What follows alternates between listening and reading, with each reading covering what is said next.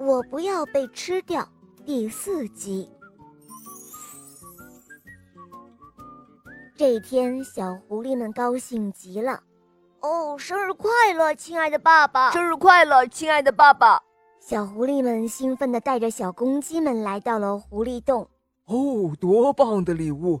太感动了，我的好孩子们，可别摔坏了。哦，瞧啊，这仇恨的眼神，这尖尖的嘴就像利剑，这脚趾就像尖刀。哦，多么完美！我们要好好的享受。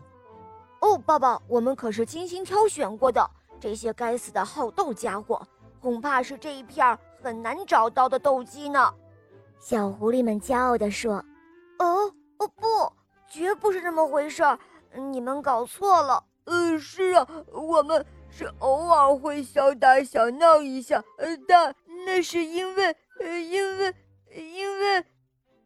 小公鸡们算是解释不清。”到底为什么他们喜欢打架了？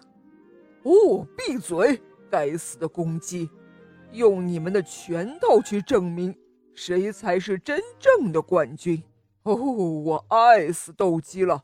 听清楚了，先生们，斗鸡场的规则是，最后只能有一个活下来。为了奖励这位胜利者，他将被放生。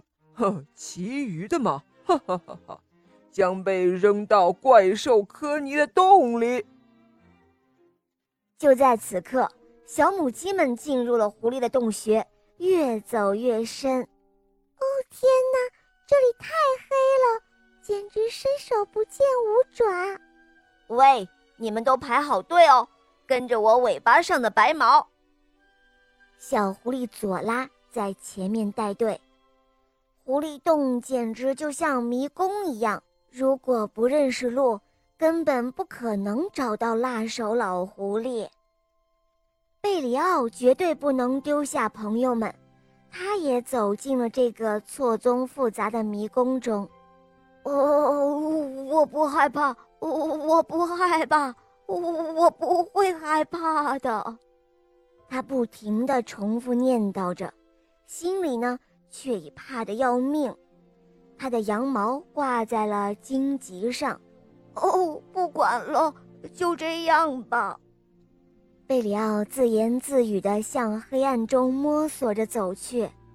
那边带队的小狐狸佐拉有一点晕头转向了。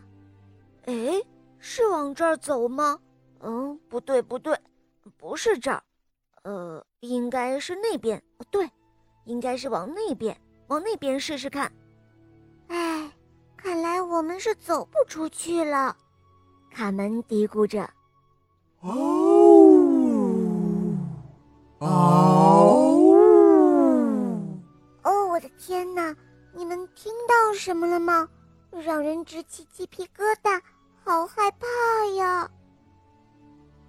好了，宝贝们，今天的故事讲到这儿了，明天我们继续收听第五集哦，赶快关注肉包来了。打开我的主页，可以收听更多好听的童话哟，么么哒。